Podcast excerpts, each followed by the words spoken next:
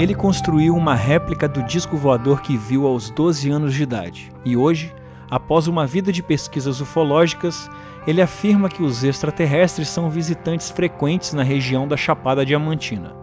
Eu sou o Zero, seu anfitrião, e a partir de agora os relatos flutuantes têm o prazer de apresentar Biografia UFO com Arthur Neto.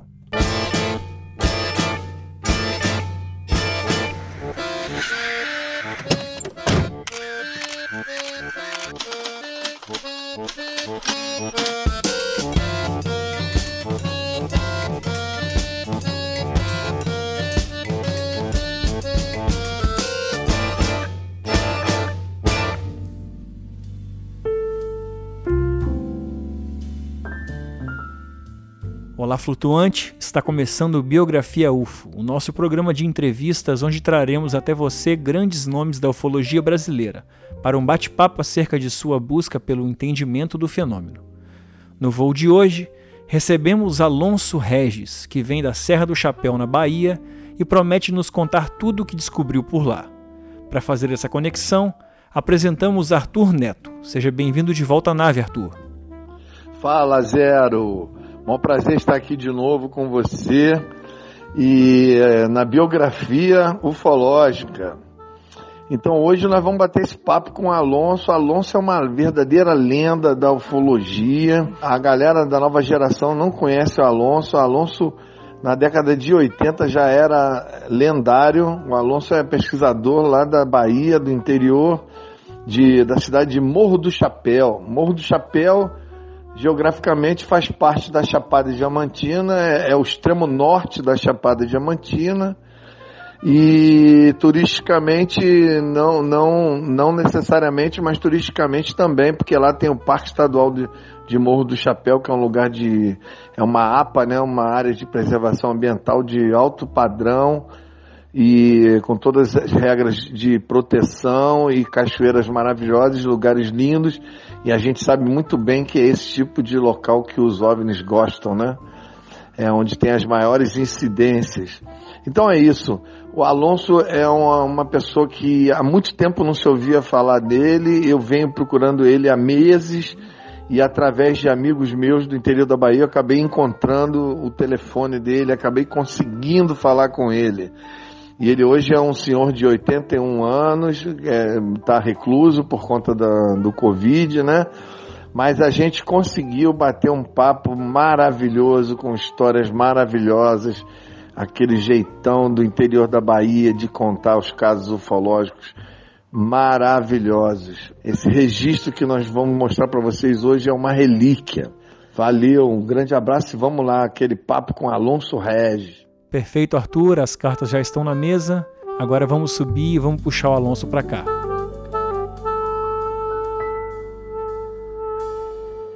Ladies and gentlemen, we're floating in space.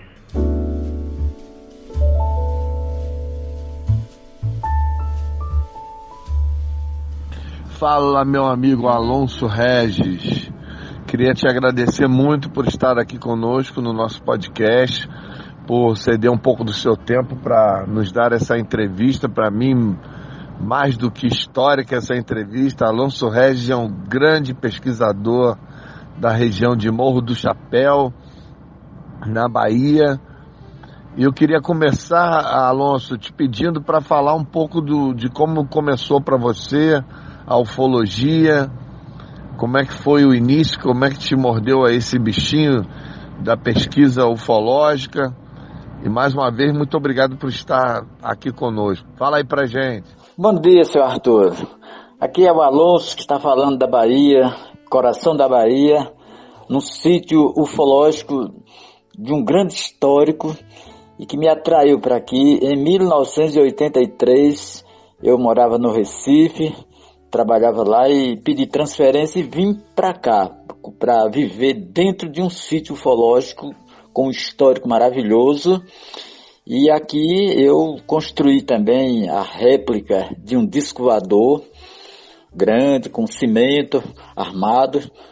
Tinha 8 metros de diâmetro por 5 de altura e tornou-se um cartão postal daqui também. Foi o meu grande projeto de divulgar a ufologia, né?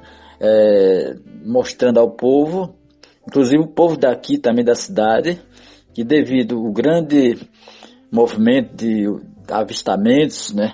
Havia muito medo, o pessoal tinha medo de fosse um objeto perigoso, poderia atacar a pessoa, tudo.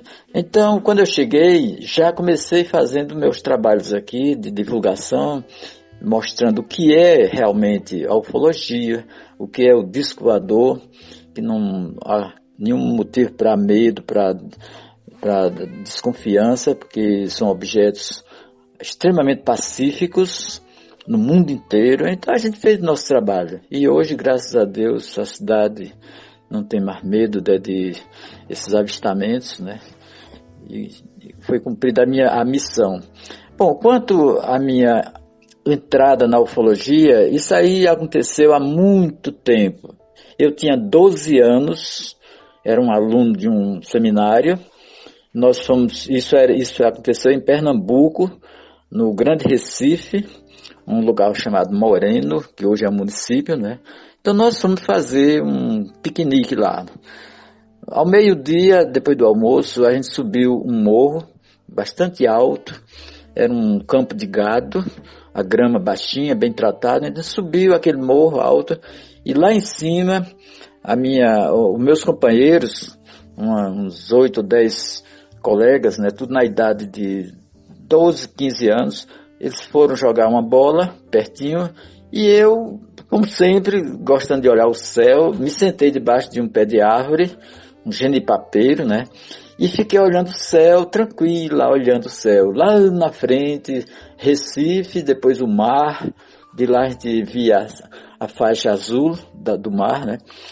E olhando o céu, daqui a pouco eu vejo no céu um objeto se aproximando. Ele vinha na minha direção. A altura hoje eu calculo que seria no máximo 100 a 200 metros, por aí. Por aí. Eu, eu comparo com os aviões que moram aqui, que tem um, um aeroporto aqui junto de minha casa. Quando sobe um avião lá que ele passa, eu mais ou menos eu faço a comparação né, com o disco voador e vejo que está na faixa de 100 metros a 200 de altura. Então eu chamei os meus colegas, todos, para ver aquele objeto, porque eu nunca tinha visto. A gente é acostumado com aviões, com helicópteros, mas uma coisa redonda assim, com a cor de azul metálica, eh, nunca tinha visto. Então, ele veio naquela faixa de 45 graus, como a gente chama, né? Ou seja, na metade do horizonte, para o zênite. Então, ele passou e a gente olhando com a maior curiosidade do mundo. Nunca se tinha ouvido falar na, na palavra, nem a palavra disco voador existia. Isso foi em 1952, janeiro. Ele passou sereno, devagar, assim, aquela velocidadezinha que a gente conhece, os aviões pequenos também, eles passam devagar, né? Aí ele entrou numa nuvem. A nuvem estava baixa, porque estava em cima do, do morro, e ele ocultou-se, e eu ainda me lembro que eu gritei assim, vamos olhar do outro lado da nuvem para ver quando ele sai. Mas ele não saiu mais, não saiu porque estava longe já também, e talvez o reflexo do sol não deu mais para brilhar e a gente vê-lo. Mas aí eu falei com o meu o diretor do colégio, desenhei no chão para ele ver, e ficou tudo na dúvida, ninguém sabia não se falava praticamente nisso, né? Quando foi, isso foi em janeiro, em, em, em abril, a gente sabe que o avistamento lá de abril, foi em começo de abril, né? Se não me engano, dia 5 de abril mais ou menos, lá no Rio de Janeiro, na Barra da Tijuca, estavam lá os repórteres da revista Cruzeiro, que é o João Martins e o Ed Keffel, fotógrafos profissionais, então tudo, tudo preparado, né? De repente, o João Martins, o Ed Keffel e o João Martins dizem que vê no, no espaço, no horizonte, um objeto que poderia ser um avião indo pousar no aeroporto do, do, do, do Galeão, ou era Santos Dumont, era um dos dois. Mas o avião, se fosse avião, ele ia voando da direita para a esquerda, em direção ao, ao... Mas esse objeto que eles estavam vendo estava parado no céu e como se estivesse se aproximando deles. Né? Então não poderia ser avião. Essa desconfiança fez com que o Ed Keffel pegasse imediatamente a máquina, o Rolleiflex dele, a moderna, profissional, e batesse logo a primeira foto. Ele já tinha desconfiado. Ó, eles trabalhavam também com ufologia, né? que a revista do Cruzeiro, na época, publicava trabalhos sobre OVNIs, né? já, porque nos Estados Unidos a gente sabe que cinco anos antes, né, em 47, já tinha caído o disco de Roswell, né? E tinha havido vários acontecimentos lá, inclusive o de 24 de junho, que provocou o Dia Mundial do Disco Voador, tudo veio daquela época, 1945, 6, 7. Então já se falava muito nisso. Mas aqui no Brasil também as comunicações ainda eram primitivas, né? Praticamente não se falava nisso. Quando, aí nesse dia, o diretor do colégio me chamou, mostrando a edição extra da revista Cruzeiro e perguntou: Alonso, o objeto que você viu e que me descreveu era mais ou menos esse aqui? Meu amigo, quando eu bati os olhos na fotografia, parecia que estava vendo o disco passando. A mesma coisa. O círculo inferior, que é o sinal mais, mais certinho para você nunca mais esquecer. Um círculo que a gente hoje sabe que é o sistema de, de de, de, como é que se diz, de antigravidade dele, ali dentro gira duas bobinas, todo mundo, muita gente sabe disso, né? Ali dentro gira duas bobinas em sentido inverso e cria um campo magnético que anula a gravidade da Terra. Dizem que quase todas as naves, os UFOs que a gente vê no céu, eles têm esse dispositivo.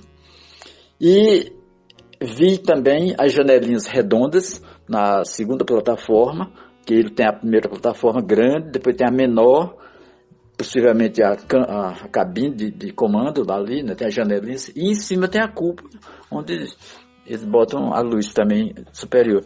Então era uma coisa muito fácil de se identificar, de forma que eu tenho plena certeza que era realmente o disco que eu vi. Era o disco que eu tinha visto naquele dia. Bom, então eu ali dali por diante eu fiquei atento ao assunto e de vez em quando saía uma notícia no jornal, tinha uma revista, tinha um livro que tinha. E eu fui lendo, lendo, lendo, e já tinha uma base sobre. Ah, depois eu conto isso, que aí é outro detalhe, né? A gente já tem uma intuição de que no passado também havia esses objetos, né? Isso aí quem estuda também a história da Índia, tinha os Vimanas, né?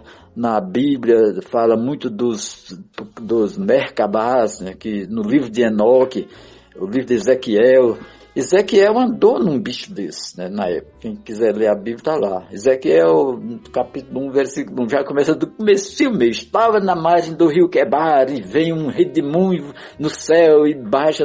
Isso aí, gente, já aconteceu antes de Cristo, antes de Jesus, né? Então, eu quando eu lia a Bíblia, algo dentro de mim já dizia, existe coisas voando no céu, né? Pilotada ou dirigida por gente e tudo.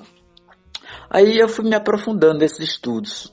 Forma que eu, quando eu vim aqui para o Morro de Chapéu, em 83, eu soube de vários casos né, de avistamento e por coincidência, um pouco tempo antes, poucos dias antes, aconteceu um caso aqui no Morro Chapéu que abalou a cidade também, né? Foi quando um, um agricultor aqui, um fazendeiro, ele vinha da, do, da fazenda dele para a cidade, já assim, à noitinha, cedo da noite, e uma luz acompanhou ele dentro da mata, né? Ele vinha na estrada e a mata dentro iluminando, iluminando, e ele achando que era um trator que estava andando por ali, um caminhão, mas não tinha estrada, e ele ficou aperreado, olhando, olhando, até quando aquela luz deu aquele salto gigantesco, assim, rápido, e picou em cima do carro dele. E ele andou 23 quilômetros com essa luz colada em cima do carro dele, né? Assombrou todo mundo que vinha no carro, vinha oito pessoas no carro, né? Um carro grande, né? E já apavorou. É, essa, esse fato abalou a cidade e quando eu cheguei que me contaram isso, eu pensei assim, eu vou morar aqui, porque aqui, aqui é bom para mim. Aqui, aqui eu, vou, eu vou ver um discoador desse. Aí pronto, aí acertei, eu trabalhava no Banco do Brasil e pedi transferência, me deram a transferência e eu, pouco depois, estava morando aqui já, né? Então essa foi a minha aproximação da cidade. Construí logo meu disco voador aqui para chamar a atenção e mostrar o símbolo da minha pesquisa, né? Que era o símbolo também da cidade, que levantava a curiosidade de todo mundo. E graças a Deus deu tudo certo. Fiz minha propaganda, comecei a escrever para a revista UFO, mandei 13 artigos para a revista UFO ainda, né? E eram muito bem recebidos, porque se tratava da casuística viva, assim, emocionante, né? Porque era muita, muitos casos interessantes que houve aqui, muitos mesmo. Dá para fazer um livro grande, extenso, mas eu não fiz nem posso fazer mais. Mas eu tinha material para fazer um ótimo livro de ufologia aqui, contando os casos e analisando. Aqui tem dois casos interessantes, é o dos UFOs, máquinas mesmo que aparecem, e das sondas. Né? As sondas é um caso incrível também aqui. As sondas são as luzes que aparecem à noite, que andam, que voam, que acompanham carros, né? E muita gente tem medo, acha que, que é perigoso. Mas a crença geral da região é que se trata de, de mina, minas de ouro de, ferro que tem aí, que gera campo magnético. Então tem essas conversas todas, né? mas a gente sabe que não, que a sonda, ela tem comportamento inteligente, entra nas casas, né? Seguem carros, entra dentro dos carros às vezes, né? Então é uma coisa fantástica, viu? Tá respondido então a pergunta de por que eu vim para cá e como foi que começou o meu trabalho. É, dando continuidade, Alonso, eu queria aproveitar você é, me parece que é escritor, ou foi escritor de uma coluna no jornal aí da sua cidade durante muitos anos. E você escrevia principalmente sobre ufologia, né? Sobre os casos de ufologia que aconteceu aí na região. Então você deve ter uma, uma quantidade enorme de casos aí que você conhece, que você provavelmente pesquisou aí na tua região. Eu queria que você falasse para a gente justamente desse trabalho se isso continua até hoje, se você, como é que começou, como é que você começou a escrever, se a coluna era realmente sobre ufologia ou se você falava sobre variedade e qual foi o caso mais é, importante que você considera que você, nesses anos todos que você pesquisou aí na tua região, qual foi o que mais te impressionou que você teve mais perto, que você teve condição de, de levantar informações mais próximas e que mais te impressionou? Eu, quando cheguei aqui, a primeira coisa que eu fiz foi pedir ao diretor de um jornal da cidade para escrever artigos sobre assuntos diversos, porém focalizando sempre, sempre mais a ufologia. A ufologia, né? Mas como eu, eu desde, desde garoto, eu sempre fui curioso, sempre estudo tudo que fosse mistério, eu gosto de estudar, né? Gosto de estudar profecias, é, sem final dos tempos, né? É, assuntos sobre a alma humana, sobre a morte. Bom, esses assuntos polêmicos que não existe assim uma definição. Então eu, eu focalizo isso aí, monto minha biblioteca e vou estudar, vou pesquisar. Esse jornalzinho a primeira edição dele foi em julho de 83. E hoje, por sinal, agora mesmo estava datilografando o número 887 artigos, né? 887. E eu estou focalizando aqui hoje um assunto muito interessante, é um assunto bombástico, chama-se a regeneração do planeta, a regeneração da Terra. Esse assunto é, é ligado também a, a, a, vamos dizer assim, a, transição que nós estamos vivendo agora, a transição de uma era para outra. E é um assunto muito bonito para quem estuda, para quem lê, né? Porque diz assim, nós começamos agora, depois da chamada data limite, que foi um período de 50 anos para o homem tratar sobre a energia nuclear, sobre bomba atômica, guerras, etc. Passados 50 anos, sem guerra e sem a bomba atômica, nós vencemos o, vamos dizer assim, o desafio, que era durante esse período, desde que o, o homem chegou na Lua, em 69, até hoje, até os 50 anos depois, foi justamente o ano passado, 2019. Então ficou estabelecido que, como não houve a guerra nuclear, nem perigos assim ligados a essa coisa, eles, a Terra, o planeta, entrou logo, imediatamente, no período da regeneração. É, esse período seria de agora, 2020, até 2057. Esse período chama-se período da regeneração. O que é a regeneração? É assim, é preparar o planeta, a humanidade, para receber grandes informações, inclusive, inclusive, gente, aí está o que da história. Inclusive um contato extraterrestre com seres de outros mundos. E não um contato assim lá no deserto, feito fizeram com Jorge Adams, que eu, não, é um contato mesmo, contato oficial diplomático para é, é, para integrar, chama-se até integração da Terra também, a integração da Terra a, a níveis mais elevados da evolução do, do mundo do universo da humanidade estelar, vamos dizer assim. Coisa muito profunda, muito interessante. Então, quem lê a Bíblia, quem gosta da Bíblia, quem acredita nela, sabe que o planeta está ah, prestes a, a receber essa, essa mudança, mudança planetária. Quer dizer, o mal será banido da Terra e entrará numa fase de regeneração, quer dizer, volta a ordem, ao, a, a, ordem do universo, leis universais. Isso aí está ligado direto, direto à ufologia, porque o homem não foi para a Lua mais, né? Em 72 ele suspendeu, a NASA suspendeu, a Rússia nunca mais pisou lá, que a Rússia estava danada em cima do, né? Você sabe disso, né? Era o Sputnik, Laika, o, chegando o homem já em órbita da Terra, pronto para ir para a Lua, aí de repente silencia tudo. Ninguém mais foi para a Lua, ninguém por que 72 até hoje, né, gente? Quanto tempo? Já era para ter uma cidade na Lua, ter aquelas, aqueles planos bonitos que eles tinham lá. Bom, tudo está ligado à ufologia. Então é muita coisa para se discutir, muita coisa. Os temas, sim, você botou os temas. Esses temas, é, eu já falei, é ufologia e também pesquisa, o, o, o, a, o prognóstico do, do, do, futuro, né? Quais são as previsões, como é que vai ficar a humanidade, o respeito à, à ecologia, a, os direitos né, dos animais, do ser humano, essas coisas todas, né?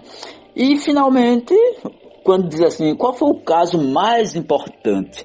Olha, eu toda vez que me pedem esse caso importante, eu fico, eu fico assim pensando na dúvida qual é o caso que eu conto. Claro que tem mais de 50 casos aqui, mas se eu for tirar os mais importantes, geralmente são três. Eu não vou nem contar, eu vou só resumir. O primeiro caso que eu acho mais impactante foi uma, um, um UFO que baixou dentro da cidade e baixou no quintal de uma amiga nossa, uma amiga muito conhecida na cidade. Baixou, ele não pousou no chão, ficou a uns dois ou três metros de altura planando assim, feito um helicóptero, fica parado, né?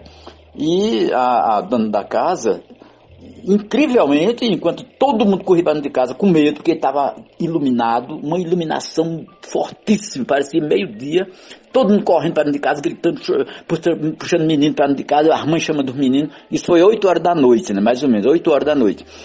Aí essa senhora, depois eu digo o nome dela, ela saiu de casa e foi bem devagarzinho, pertinho para ver ela ficou 30 metros do objeto. Eu fui lá medir com meus passos. 30 metros, o objeto lá planando assim, a 3 metros de altura.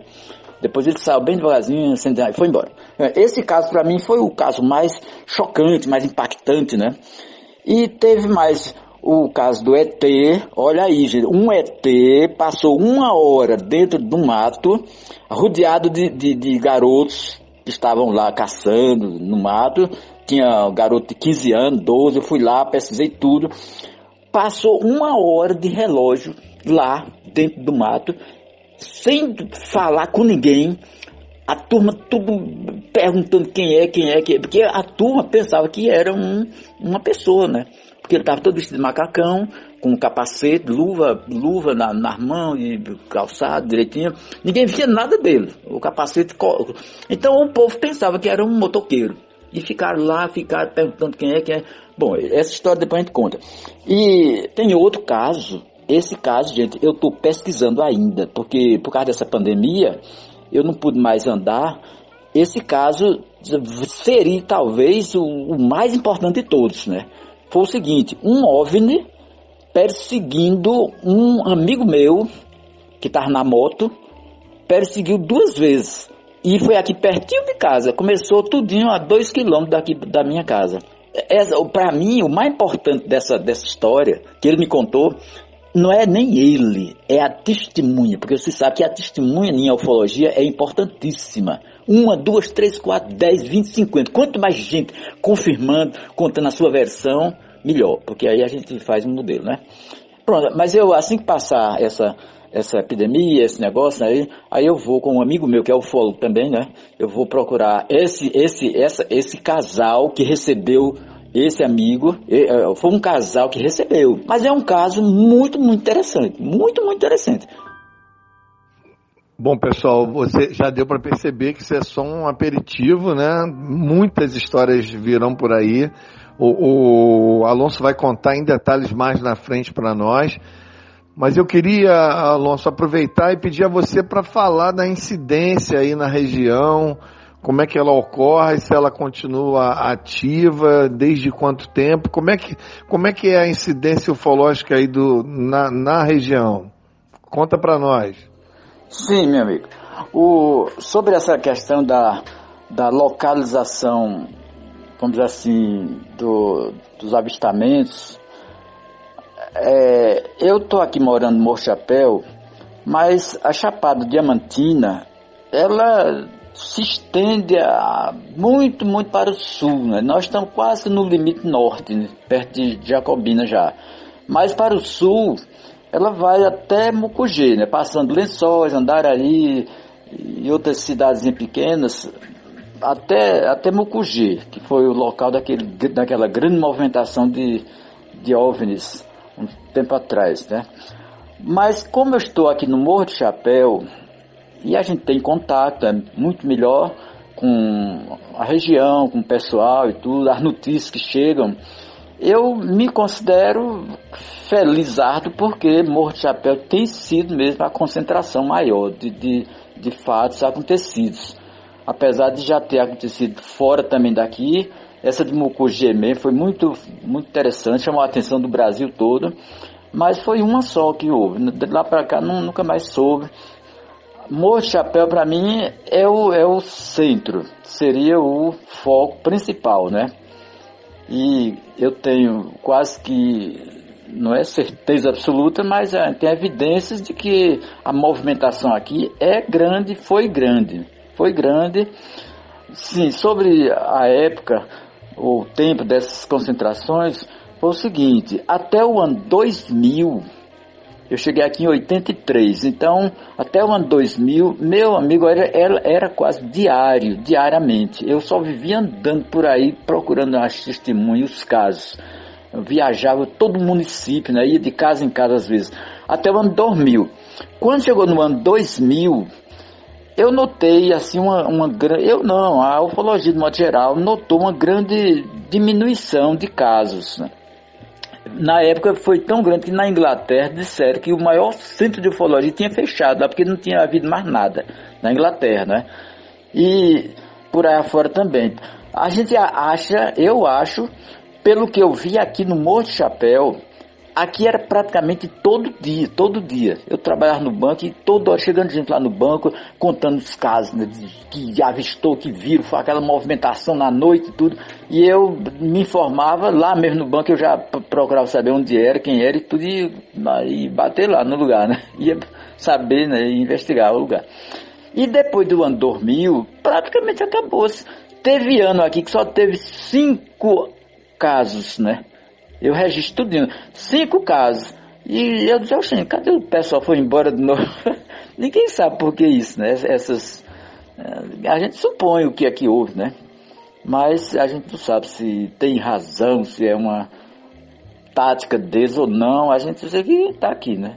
Até o ano 2000. Do ano 2000 para cá, houve sim casos, não, não teve dúvida não, sempre tem casos. Mas antes era demais. Antes do ano 2000 era quase que diariamente. Você ficou muito famoso aí na tua região por ter construído um disco voador aí na, na, na no, na, no terreno da sua casa, na sua residência. E, e, quando eu lembro que eu vi a reportagem sobre esse disco voador, achei lindo. Você fez ele de acordo com, a, com os que acontecem na realidade. Ele tem a, os, as sapatas seguram ele, ele tem os. É, você tem uma escadinha, você pode entrar nele. Queria que você falasse um pouco dessa construção e do, do que, que te inspirou a escrever, a construir o, o disco voador e qual foi a repercussão aí da região. Fala um pouco sobre isso e, e me parece que até hoje é, os turistas vão aí para conhecer o disco voador de Alonso, não é isso? Pois não, meu. Foi, o meu disco voador aqui foi. Ele ultrapassou as minhas expectativas, né? Eu, quando eu cheguei aqui no morro, eu vim realmente ligado à ufologia.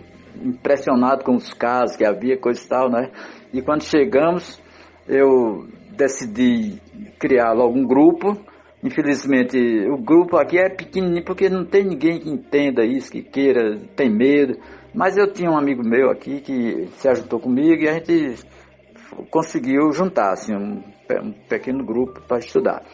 Bom, e eu então é, amadureci a ideia de construir um, um, um, monumento que lembrasse o meu trabalho, né? E tinha que ser um discoador mesmo, né? Aí esse discoador foi o seguinte, eu imaginava como seria o disco adulto. Poderia ser mil, mil, mil maneiras, né? mas eu tinha em mãos, lembra de Irene Grange, né? Irene, Irene Grange, aquela matrona da ufologia que morreu já, né? Ela publicou umas revistinhas que tinha um estudo sobre o, o disco da Barra da Tijuca. Aquele disco famoso que João Martins é, fez, mais o Ed Keffel, né? E a aeronauta requisitou, né? Então, na, na revista da Irene, ele, ela publicou o, o, trabalho gráfico para estudo de, de, sombras no disco voador. Isso foi tudo foi pesquisado. Houve um inquérito, né? João Adil de Oliveira, ainda me lembro, né? João Adil de Oliveira, é um coronel, parece da aeronáutica, foi quem foi quem encabeçou o estudo sobre o, o objeto. Eles construíram, eu vi a foto já desse, desse, dessa maquete de um disco voador que eles construíram, a aeronáutica já, para estudar a incidência de luz, de luminosidade. Imagina interessante, né? Porque se o disco fez um voo rápido em questão de, eu não sei se foi dois minutos ou menos, então as fotos, o sol estava no mesmo lugar e era fácil, então é, estudar pelas fotos, pela sombra do disco, saber se as fotos tinham sido instantâneas ou se era uma fraude. Claro, numa fraude ele jogava o disco, aí fotografava e passava 10 minutos ou meia hora para jogar de novo, aí a sombra já estava lá embaixo. Né?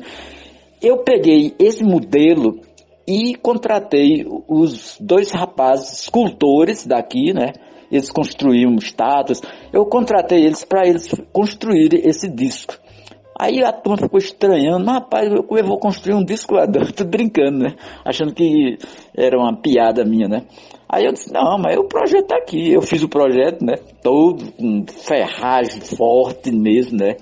Veio dois engenheiros examinar quando a gente estava construindo, dois, dois engenheiros. Ele é assim, ele é todo na estrutura de ferro cimento, ferro grosso, né? A sapata dele tem um metro e meio de profundidade, uma sapata lá embaixo e a coluna fortíssima, porque eu fiz um disco para aguentar peso mesmo, porque eu sabia que muita gente ia entrar, ia subir nele, coisa e tal, né? E eu não ia perder meu disco assim, brincando. Né?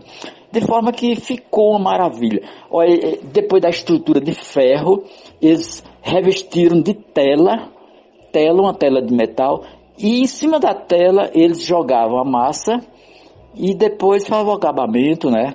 Massa acrílica. Eu coloquei 84 lâmpadas nele, em redor assim. Essas lâmpadas tinham dois sequenciadores eletrônicos, coisa de boate mesmo, né? Dando giro as lâmpadas acendendo, mas aí ficava tão bonito. Em cima da cúpula, eu botei um, um, uma, um flash grande, potente, né? Que eu comprei de sei aonde, né? E ficou uma coisa maravilha. O povo parava na estrada, ficava encantado, as crianças tudinho, vamos lá pai, vamos lá, vamos lá. As escolas, e quanta escola veio aí na escola? A escola é o seguinte, quando passava um filme de ET na, na, na televisão, aí os, os alunos na segunda-feira, na aula, professora, você, você acredita em ET, não sei o que. Aí a professora dizia, olha, eu não sei nada de ET, vamos lá, na, vamos visitar o discoador. E a turma vibrava, né? Aí chegava 50, 60 alunos, né? Eu abri o portão, enchia de alunos, aí eu dava uma aula. Eu não gosto de ufologia, né? Aí dava logo uma aula, assim, sobre ufologia, tem coisa e tal, o pessoal adorava, né? Pronto, aí, no, assim, aqui a Globo, a Globo tem um, aqui no Nordeste, tem um, um repórter, Zé Raimundo, né? É um, é um repórter muito conhecido, ele faz reportagem. Rapaz, parece que adivinhou. Ele, três dias depois, três dias depois que eu inaugurei, ele chegou aí. Só não, eu vim fazer uma reportagem. Eu disse, agora. Aí ele fez. E esse repórter, quando ele quando terminou de fazer a reportagem dele, fotografou e tudo, eu, eu trouxe ele, mostrei meus livros, né? Eu tenho mais de 100 livros de ufologia. Aí quando ele olhou, olhou, disse, seu Alonso, olha, eu vou, eu vou dizer uma coisa a você, eu vou estudar ufologia, porque às vezes eu falo de ufologia, eu falo na brincadeira, acho que ufologia é folclore, né? E agora eu tô vendo que o negócio é sério mesmo. eu dei um bocado de tinto de livro para ele ler, estudar e ler, ele, ele disse que leu tudo para quando falasse em ufologia, ele não ia mais brincar, ia falar sério, né? Negócio sério. Eu sei que foi uma beleza. Aí depois o. Eu não, eu não fui oferecer, não. Eles foi que mandaram o, a Secretaria de Turismo vir na minha casa pedir licença para colocar o OVNI no roteiro turístico da cidade. Aí, meu amigo, aí, aí pronto. Aí todo, porque aqui é turístico, né? Vem a gente aqui visitar as cachoeiras, né? Cidade. Quando chegava no hotel mesmo, se espalhar a notícia, olha, tem um discordador, aí pronto, a turma caindo, aí pronto. Era, é, era criança, era adulto, era. Mas foi tanta gente, tanta gente que a mulher um dia se zangou comigo. Assim, mas seu Alonso, você não dá, eu tô doidinho aqui, não posso nem começar a feijão, eu posso mais cozinhar, porque é toda hora o, a, a, a, o interfone aí. Vim visitar o discordador, vim visitar o discordador, vim visitar o discordador. a bichinha, coitada. Mas eu ficava muito em casa, eu atendia, com o maior carinho, um mau amor que eu, eu adoro, eu adoro é, divulgar. O discador é para divulgar mesmo, né? Aí me pediram para eu fazer uns ETzinhos, botar dentro um painel, botar ET lá dentro e tudo, mas eu nunca fiz não, porque né, não dava, né? Mas o, é bonito, você já viu, ele é bem feito, muito bem feito, né? todo em acrílico, né? Eu pinto sempre, agora eu tô vou pintar ele agora novamente, né? E se tornou a cidade do discoador, viu? É, eu sei que aí foi criado o Parque Estadual da, da, de Morro do Chapéu, que é uma região lindíssima, de, é uma região de área preservada, de natureza preservada. É uma APA, se eu não me engano, né? Área de Preservação Ambiental. E eu vi dizer que tem cachoeiras lindíssimas, que é um lugar muito bonito. E eu queria saber o seguinte: se nessa região aí, por ser preservada, se também tem uma incidência é, reportada aí pelos, pelos, pelo pessoal que mora no interior, pelo pessoal que mora no entorno aí do, do parque. Eu queria saber como é que é, como é que você divide a incidência que tem na região aí da, do parque e, e, e o, no entorno. Conta pra gente algum caso que você conheça aí da região é, que, que você acha interessante contar aqui para nós. Sim. Olha, sobre essa re relação com a área de preservação, a APA, o parque também, não tem nenhuma relação que eu conheça a respeito da, do aparecimento de naves, não, não tem não. Aí é zonas zonas vezes de turismo, né? O pessoal entra lá, mas eu não conheço. Aqui pertinho de mim, bem pertinho, tem uma APA, né? Mas essa APA não tem nada a ver com ufologia, não. A ufologia, ela se desenvolve em qualquer outra parte da região, né? Eu, que, eu, que eu saiba, não tem nenhuma assim, relação de uma cachoeira ou de uma gruta ou com, com um objeto voador. Não tem não, viu? Aí é completamente independente.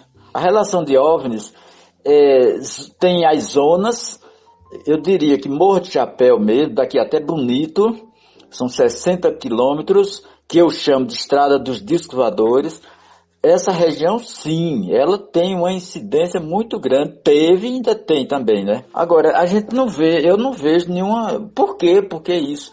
Agora, mais para dentro, talvez no outro caso que eu vou contar, foram, foram vistas naves, inclusive eu diria que quase que entrando no chão.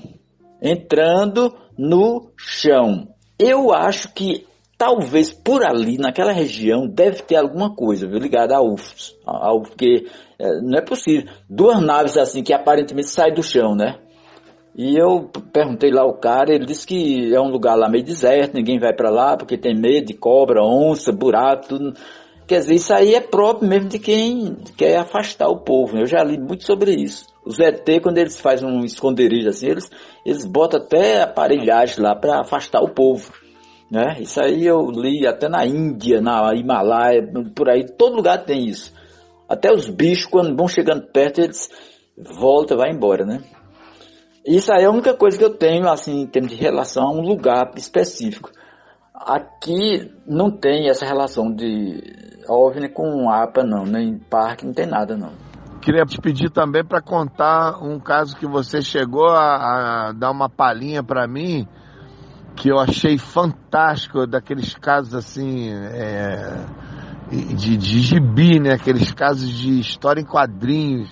Achei maravilhoso, que é o caso daquele ser que foi visto por uma, uma, um grupo de meninos numa cidade próxima aí, é, eu não lembro o nome agora da cidade, que o prefeito te ligou é, te procurando porque queria uma pessoa especializada em ufologia para examinar esse caso, para investigar esse caso. Queria que você contasse um pouco para a gente, é, em detalhes, do, é, como é que foi esse caso aí. Conta para a gente, por favor. Certo. Esse caso aí aconteceu num município próximo daqui, chamado Boa Vista do Tupim, é, perto de Itaberaba, que é uma, uma grande cidade que tem aqui perto de Feira de Santana. Então, eu recebi em casa um telefonema. Quando eu perguntei quem era, ele se identificou como prefeito de Boa Vista do Tupim e que estava procurando uma pessoa que estuda disco né? Aí eu fiquei curioso, né? Porque nunca ninguém me procurou para isso. Aí eu perguntei o que foi que houve, né? Ele disse, ah, meu velho, ele foi, eu fui em Salvador procurar uma pessoa para vir e me indicaram você, disseram que você estudava isso aqui na região. Aí eu arranjei seu telefone e telefonei. Aí eu marquei para ir lá na, na, casa dele, na, na prefeitura. Fui, são 250 quilômetros mais ou menos, e lá eu me apresentei, ele estava lá na hora, chamou o motorista, o, o caseiro, caseiro dele, e, de, e pediu para me levar lá no local e chamar o pessoal que viu, que sabe da história para me contar, né? Aí eu fui 22 quilômetros né, do centro, lá de, da, da, do município. É um lugarzinho bem deserto, pobre, lá dentro das montanhas, né? Tudo deserto, montanha, vale. E umas casinhas perto do lugar, que deve ser dos trabalhadores dele, né? Caseiro dele. E quando eu cheguei lá, já o pessoal já vem tudo ver o que é, que, que chegou lá, novidade, tudo. E eu falei, me apresentei e disse que tinha ido lá, o motorista do, motor, do prefeito estava lá comigo, e que para eles me indicarem o local e quem estava lá. Aí juntou tudinho, juntou, fulano, vem cá, vai, chama, chama fulano. Aí juntou a turminha todinha. Eu achei bom porque tinha muita gente. Quanto mais gente, melhor, né? Porque evita de alguém inventar história, mentir, acrescentar, né? Muita gente, aí um corrige o outro, no fim faz a história mais fiel, né? Bom, aí eles estavam caçando lá, caçando passarinho, com baleadeira, aquele negócio, e viram do outro lado do, do, do morro que ele estava, tem um vale no meio, e lá do outro lado, mas não muito longe, né? Eles viram uma coisa verde, assim, andando dentro do mato, andando para lá, para cá, para lá, se abaixava, se levantava, quem que estar procurando uma coisa. Mas eles pensaram na época, na hora, que era um animal, tipo assim, um viado, ou um, um cachorro do mato, um guará, qualquer coisa, e foram lá para ver, né? Porque eles estranharam também a cor verde também, né? Não tem viado verde. Aí eles desceram o vale, subiram, e quando subiram, foram chegando próximo. Quando chegaram próximo, que olharam, eles notaram que era uma pessoa, não era bicho. Era uma pessoa, porque tinha duas pernas, andava, se levantava, em pé. E eles aí já ficaram estranhando, porque não era para ter ninguém ali. Porque é um lugar deserto, a primeira casa é longe, né? Como é que aparece uma pessoa ali, né? Aí eles ficaram curiosos e foram se aproximando.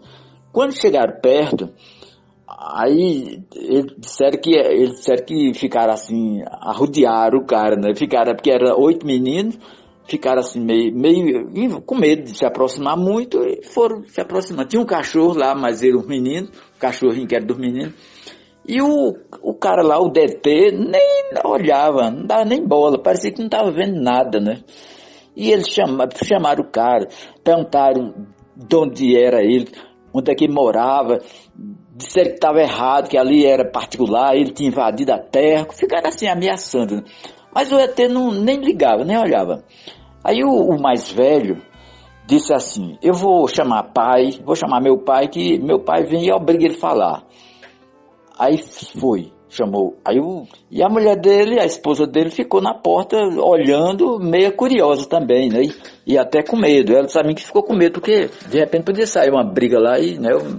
Então o, o pai dele sem pegar nada, né? Que ele, ele não pegou a arma ainda nele, foi sem nada. Aí achou que era um vizinho que estava lá. Quando chegou lá, fez a mesma coisa, começou a, a gritar mesmo pro, pro, pro ETzinho, quem é você, quem é você, onde é que você mora, quem é seu pai. E o ET não dava bola, nem olhava. Diz que nem pro cachorro ele olhava, quando o cachorro passava assim por perto dele, né? Bom, aí Aí que aconteceu? O, o homem zangou-se também. Quando ele perguntou umas duas ou três vezes quem é você e o Éter não ligou, aí ele disse ao menino, aí, foi, aí começa a, a história. Chamou o menino assim e, e disse a ele, eu, agora ele disse baixinho, segundo eu pesquisei isso bem direitinho, porque eu queria saber se o ET tinha ouvido ou não, se aquilo ele estava, se ele era telepata, estava escutando pelo pensamento, uma coisa assim, porque não era em cima, em cima não, havia uma distânciazinha lá, uns 10, 15 metros assim, né? O homem disse assim, eu vou lá em casa buscar um ferro e venho, se eu falar e ele não respondeu, meto o ferro nele. Isso aí depois eu, eu falei com o seu Zezinho, o, o próprio homem mesmo, perguntei os detalhes assim. Bom, aí ele, aí ele foi, né? Só que agora aconteceu o seguinte, assim que ele saiu, aí dia pertinho, o ET, ele, ele começou a mexer nos botões da, do, do negócio que ele tinha no peito, tipo um relógio assim grande, cheio de botão. Mexeu, mexeu, aí foi para a clareira, assim juntinho mesmo, né? Chegou lá, ficou baixo, os braços pendurados assim, pezinho, tudo. Aí simplesmente começou a subir no ar. Subiu, subiu assim, bem voando, certo. É, isso foi interessante, porque a mulher do, do seu Zezinho estava na casa dela, essa casa fica uns 100 metros mais ou menos. E tem umas árvores assim no meio, né? E ela disse a mim depois que viu um bonequinho apontando em cima das árvores. Ela não sabia de nada porque ela não sabia que tinha um homem lá e tudo. Ela viu o bonequinho subindo, subindo, subindo, e aí foi, desapareceu no ar, que ele era pequeno. Então, meu amigo, é isso aí, viu? A história é essa daí, viu? Ele lá, tudinho, disse que foi no dia de São, São, São Gonçalo, parece. Era é um, era um dia de um, de um santo. Aí disseram que era o santo que tinha aparecido. Você está ouvindo Biografia UFO nos Relatos Flutuantes.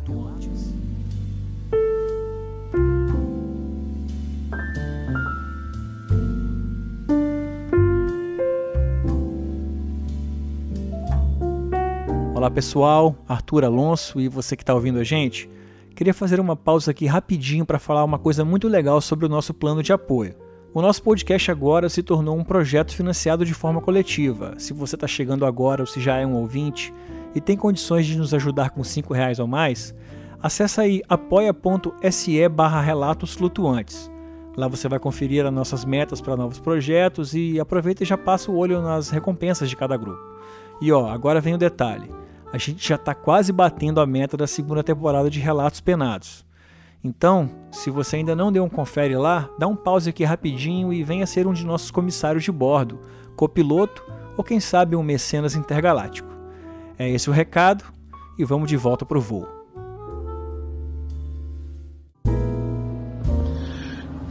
Queria saber, Alonso, se a incidência de fenômenos ufológicos ainda acontece nos dias de hoje, se ainda está ativa se você ainda recebe eh, informação das pessoas aí, se as pessoas ainda te procuram para informar.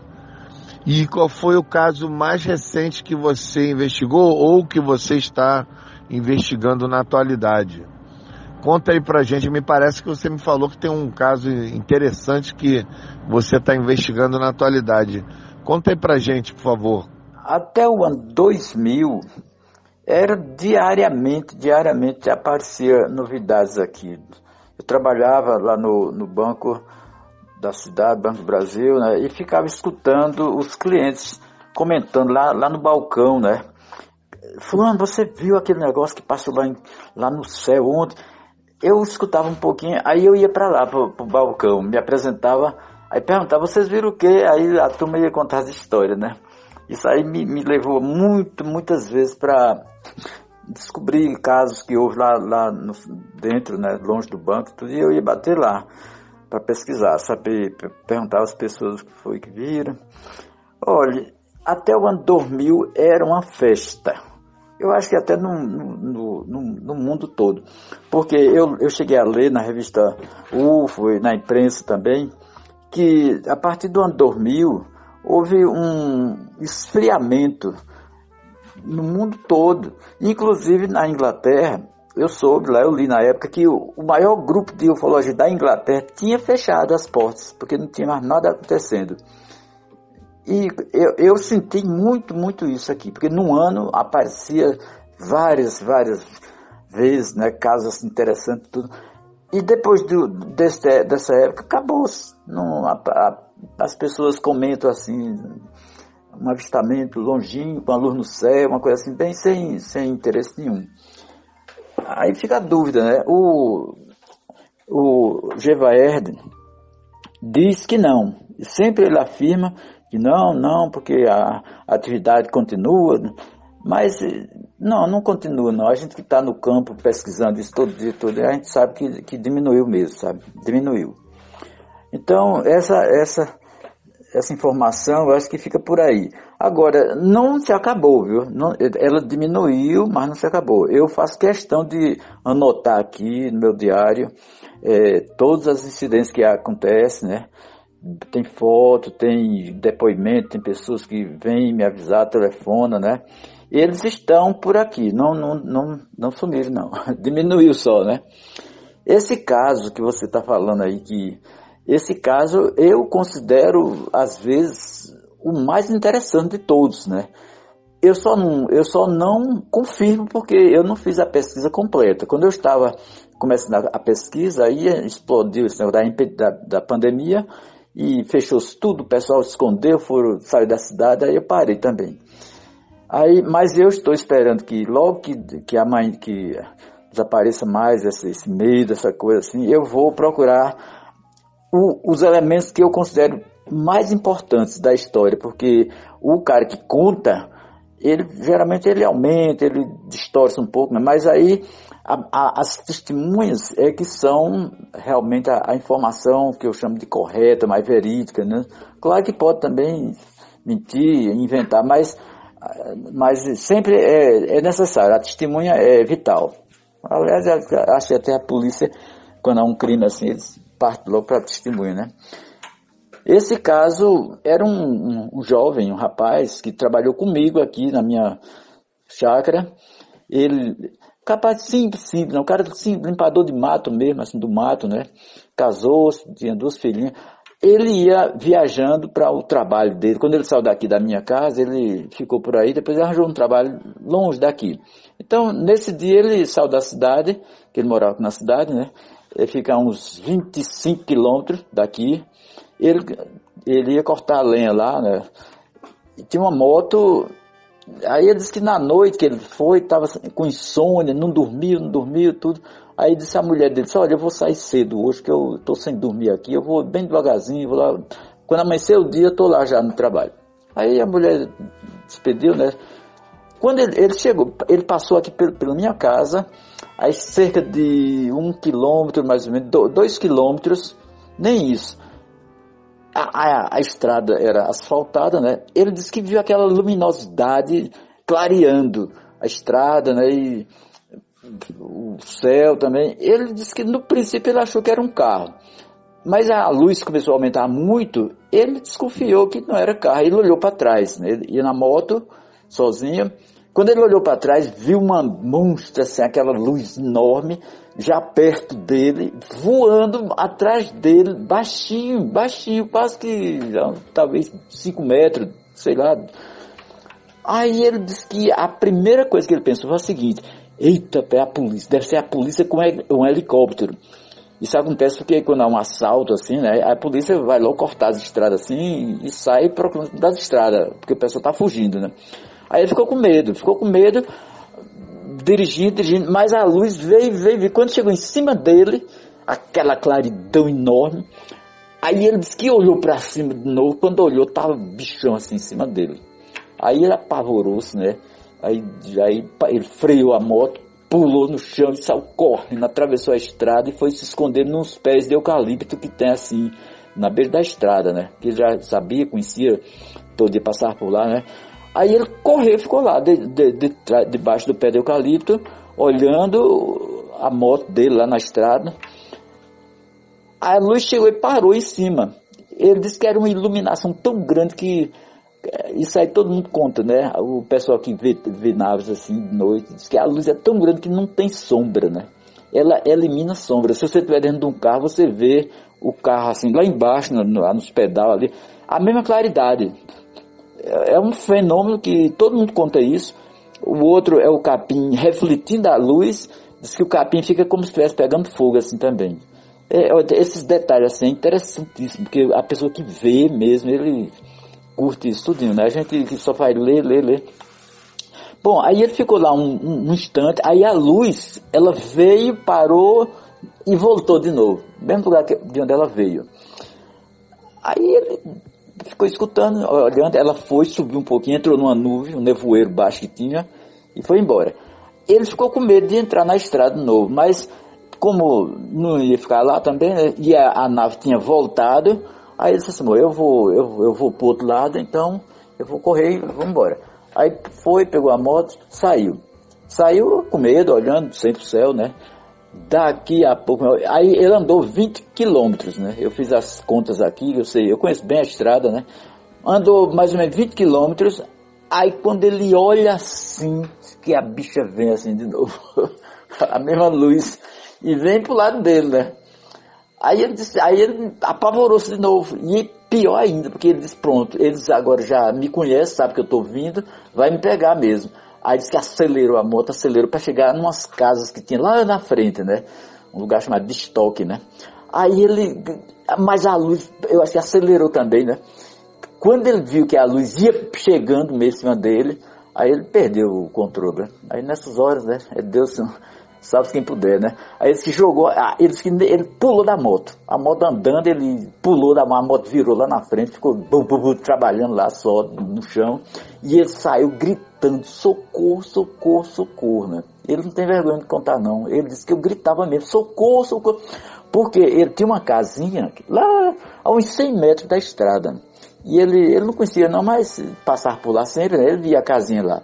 casinha de camponês, de roceiro, né? A gente tem roça, né? Tava pedindo a Deus que tivesse gente na casa, porque geralmente essas casinhas de interior, o pessoal não dorme no campo, eles vão para a cidade e chegam quando necessário, né? Mas para sorte dele, de repente a janela se abriu, ele que vinha gritando socorro, socorro, socorro, o, o senhor que abriu a porta perguntou logo a ele o que foi, o que foi, achando que era um desastre, uma coisa feia, um assalto.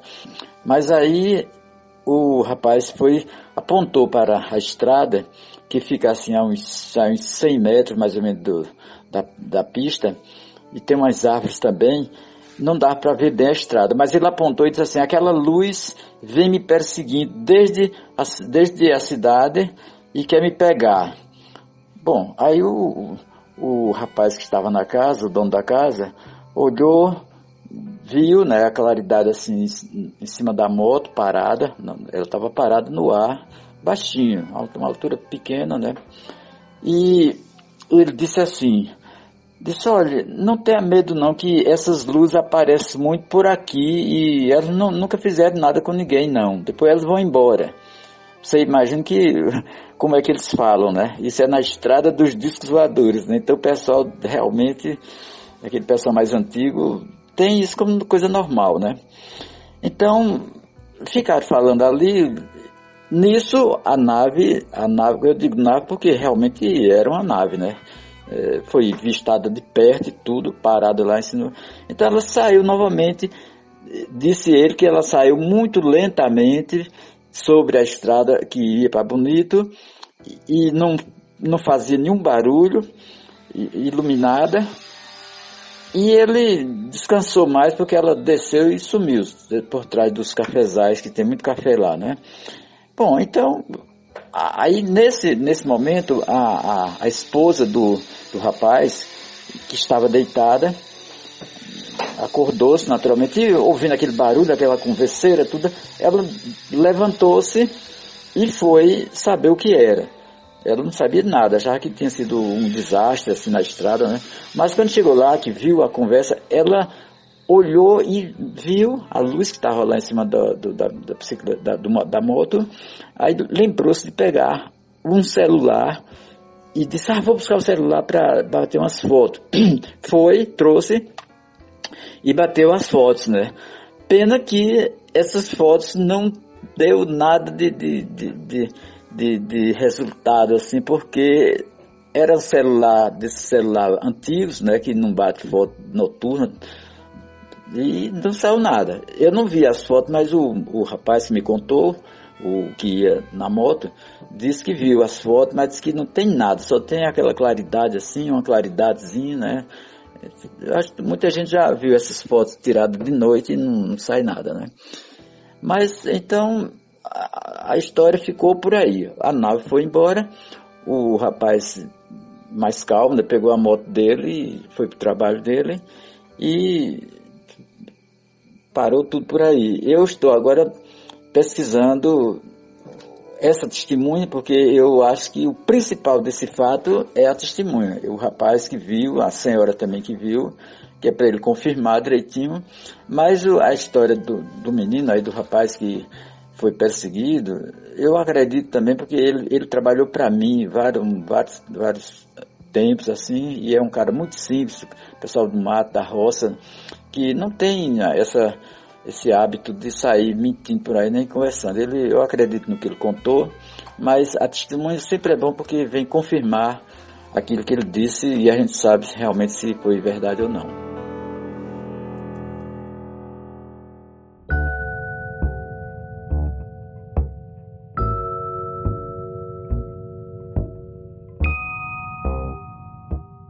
Queria aproveitar para saber de você é o seguinte, se você já conseguiu é, determinar pela quantidade de casos aí que ocorreram na, na tua região, o que, que, é mais frequente aí? Se são sondas, aqueles objetos menores que a gente presume que não sejam tripulados, se são é, naves, se as referências são de objetos pousados, é, enfim, saber se se o fenômeno ocorre na região é um fenômeno assim de proximidade, se as pessoas veem muito próximos objetos pousados, porque a gente sabe que nas regiões é, do interior, onde a, a interferência humana é menor, os objetos são um pouco mais ousados. Geralmente eles pousam, ou, ou se são objetos que são vistos mais distantes. O que, que você pode falar sobre isso para gente? Aqui na região, vários municípios, né? Eu vou citar é o Morro Chapéu, aqui onde eu moro, tem Cafarnão perto, tem um lugar chamado Soares, que não é município, mas é uma região muito de roça, Soares. Já me convidaram várias vezes para ir lá olhar tudo, mas eu não vou não, porque de noite é, muito longe e é, é, assim, eu vou contar essa, essa é uma luz, essa luz é assim, tem luz de todo tamanho e de toda cor, né? Tem uma azul, outra amarela, outra vermelha, outra. Outro detalhe delas é que às vezes vai uma sonda e ela se reparte em duas. Aí duas se repartem mais. Aí fica aquele horror de bolinha assim, tudo luminosa, andando, uma se afasta, tudo. Depois ela se junta novamente. É interessante isso, né? Interessante. Aí muita gente me contou isso já, né? Mas essa que eu vou contar foi assim. Aqui na cidade tinha um vizinho meu, bem vizinho meu, morava parede meia, né? E ele era agente de justiça. Tem um nome assim, é, agente de, né, agente de justiça é uma pessoa que entrega as citações, né, para chamar as pessoas. O juiz manda buscar, o delegado manda buscar, ele vai, leva um documento, entrega lá pro cara se apresentar, né? Aí ele chamou um amigo dele, pegou um carro e foi lá para a região que o cara morava. Era um lugar longe, né, da cidade. Aqui tem muito lugar deserto, né? Estradas ruins, tudo. Foi. E procura, procura, procura, né? Anoiteceu e eles ficaram lá no mato, se perderam lá, pararam o carro lá e ficaram. Não, o carro que parece que o carro quebrou-se. Uma, uma, coisa assim. E eles ficaram aperreados lá, né? Aperreado, o que é que faz? Aí eles pensavam em vir, os dois, o carro ficava só. Aí não queriam. Para vir um só, ficava com medo de deixar o outro só também lá e o cara vir só também. Eu sei que nesse vai e vem, nessa discussão, já era meio tarde da noite. Aí de repente aparece assim, pertinho deles, uma bolinha, tipo uma bola de bilhar, né? Pequena mesmo, pequena, uma bolinha, uma bolinha pequena, verde, mas clareando, clareando e estava escuro. Eles não levaram para luz, não sei o que foi que eu. Tava escuríssimo e a bolinha iluminando. Aí eles, eles olharam, o outro, o que estava com esse amigo meu, que era o vizinho, o outro ficou com medo, queria correr, né? Você vê como é. Aí esse cara que eu falo, que é o meu amigo, ele é um cara assim, meio parecido com um índio, assim, um cara meio do mato e tudo, um cara sabido, sensitivo, né, e tudo. Ele disse, não, não, não, não, não, corra não, corra não, isso não faz, não faz medo não, isso é, isso é uma ajuda de Deus. Acalmou o outro cara e o cara ficou calmo, e ficaram lá, né, a bolinha lá, na altura de uma pessoa, parada no ar, né. Aí daqui a pouco a bolinha ela fez, ela fez um movimento para um, um, uma direção. A direção que tinha o caminho, né? O caminho que eles iam seguindo. Uma estrada, estrada velha, estrada assim de, de mato mesmo, né? Mas passava um carrinho. Ela ia, aí voltou um pouquinho, depois foi de novo. Interessante que eh, o, esse vizinho meu, como ele era, ele era muito, muito inteligente, ele concluiu que a bolinha estava chamando eles, né? Ela foi assim um pedacinho, parava, voltava de novo, aí ia de novo. Aí eles foram. Ou meu, andaram quase 20 quilômetros dentro do, do mato, assim, região bem deserta, de noite, noite, né? Era quase meia-noite já, né? E a bolinha na frente, iluminando o caminho. E eles aproveitando e indo, indo, indo, até quando chegou na estrada, né? A BR que vai para Jacobina, né? Eles vinham de um lugar chamado Umburaninha, é, é um, um distritozinho que tem lá, lá para dentro do mato, Umburaninha. Eles vieram até na estrada. Quando chegaram na estrada, o que foi que aconteceu? A bolinha verde subiu assim um pouco, se elevou e ficou no ar, parada, né? Ficou lá, paradinha.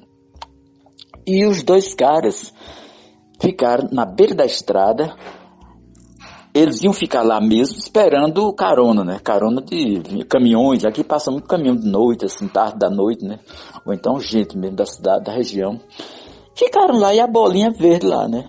Daqui a pouco aponta o farol de um carro, né? Lá longe, né? Lá longe, né? Para quem conhece a região aqui, era perto de, de um lugar chamado Várzea Nova. Várzea Nova é um, é um município e é uma cidadezinha também, que fica a 42 quilômetros daqui do Morro, Chapéu, indo para Jacobina. Eles estavam lá, mas pertinho, porque lá entra aquele caminho que vai para um buraninho onde eles estavam lá. Bom, aí a, a luz apontou lá na estrada e eles ficaram esperando, né? Tudo na esperança de pedir uma carona e contar o que foi que houve e, pegar a carona para vir para a cidade. 42 quilômetros mais ou menos. E lá vem o caminhão chegando, lá vem. E eles começaram a, pensar assim, se essa bolinha aí, ela vai ficar aí até quando? Será que ela vai ficar parada aí, né? Aí o motorista que vindo no caminhão aí vai mostrar ele, olha a bolinha aí. Mas aí aconteceu uma coisa assim estranha, estranha, estranha mesmo. Daqui a pouco, quando o caminhão já estava chegando perto, a bola explodiu. Essa de explodir é engraçada. Diz que foi explosão. Quer dizer, explodiu assim. Ela, tipo um fo desses fogos de, de, de, São João que explode. Não tem um foguete que dá aquele estouro. Aí cai aquele horror de faísca no chão. Ficou assim. Quando explodiu, aí brrr, aquela chuva de faísca e caiu no chão e apagou tudo. Pronto. Aí o caminhão parou, eles pediram carona, deram carona aos dois, né? Acabou a história. é uma sonda. Agora imagine o que é que há por trás dessa sonda. Eles dizem que sonda é um aparelho, como nós temos também as nossas sondas hoje. A gente não manda sonda para Marte, para a Lua, né? Vai, pousa lá, pega água, pega terra e volta. É, são aparelhos né, de alta tecnologia, né? Fotografa tudo, né? Só que a deles deve ser muito mais evoluída, essas sondas extraterrestres. Mas nós também temos nossas sondinhas já aqui, né? Fantástico, Alonso. Casuística muito rica aí, já deu para perceber. Eu sei que são muitas histórias, é, a gente precisaria ficar horas aqui, mas conta aí pra gente o que der para você lembrar, o que der para você contar de, de, forma resumida. Conta aí pra gente, Alonso. Vamos contar agora outra historinha que, que aconteceu aqui. Tudo isso, gente, foi confirmado. Eu, eu dirigi, fiz a pesquisa, né, conheço muita gente, recebo muita ajuda também do pessoal que informa, que, que, que dá testemunhas para a gente per, perguntar, de né, tudo. Então, a época também eu não posso dizer, foi sempre por volta de, do ano do ano 2000 e pouco, né? Porque faz, depois do ano 2000 diminuiu muito aqui os casos, mas eu guardei todos os, os casos anteriores. Uma certa noite, aqui dentro da cidade, havia uma festinha lá no, no Banco do Nordeste, e festinha assim de aniversário, coisa e tal, né? Já tarde.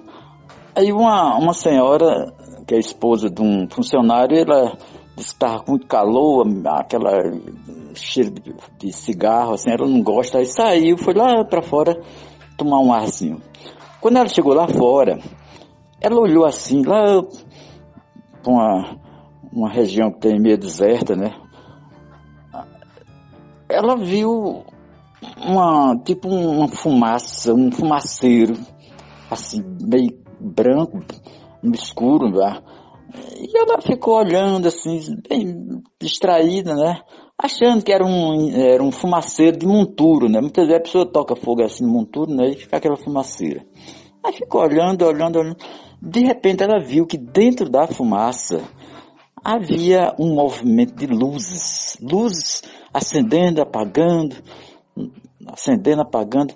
E ela prestou atenção e disse, não, ali, como é aquilo ali? É uma casa que está pegando fogo? Não, não. Aí, como essa, essa senhora é, era muito amiga minha, da família, né? Os primeiros amigos que eu arranjei quando cheguei aqui no Morro Chapéu foram esse casal, né? O marido era funcionário do banco, né? E ela estava lá acompanhando ele. Aí ela, quando viu alguma coisa, como a gente falava muito em OVNI, OVNI, OVNI, eu pesquisando OVNI, falava muito com eles, aí ela pensou logo que poderia ser uma, uma coisa ligada a OVNI. Aí chamou o pessoal. Fulano, fulano, vem cá, vem cá, vem, vem olhar um negócio aqui, aí o povo corre logo. Aqui é assim, de noite, se alguém falar assim, corre todo mundo. Aí quando chegaram lá, por coincidência, sempre tem aquelas coincidências, né? Quando, ela, quando chegou o povo, estava tudo olhando, a fumaça subiu no céu. Ela subiu, aí desapareceu por trás das árvores, né? Lá tem muita árvore, né? Desapareceu, foi embora, ninguém viu mais nada, né? Aí entraram todo mundo. No dia seguinte, eu trabalho no Banco do Brasil, esse era o Banco do Nordeste, mas é tudo amigo, né? Os funcionários, tudo. Aí alguém me contou isso, né? Isso que eu estou contando aqui, alguém me contou. Né? Aí eu fui lá no Banco Nordeste falar com a, com a esposa né, do, do rapaz, que era minha amiga. Aí perguntei a ela direitinho a história, bem, ela contou tudinho, né? Quando foi mais tarde, no mesmo dia, uma outra amiga minha do Banco do Brasil também me contou que um primo dela tinha visto de noite um objeto passando no céu, né? Aqui perto, bem perto daqui, uns quilômetros daqui. Aí, aí eu fui ligando, né? O fogo já sabe, né? Ele fica todo, todo ligado, né? Aí eu perguntei os detalhes, né? como foi a, a direção, por onde passou e tudo. Eu sei, meu amigo, que com isso estabeleceu-se uma rede, eu vou chamar mesmo de rede de informações em torno desse objeto.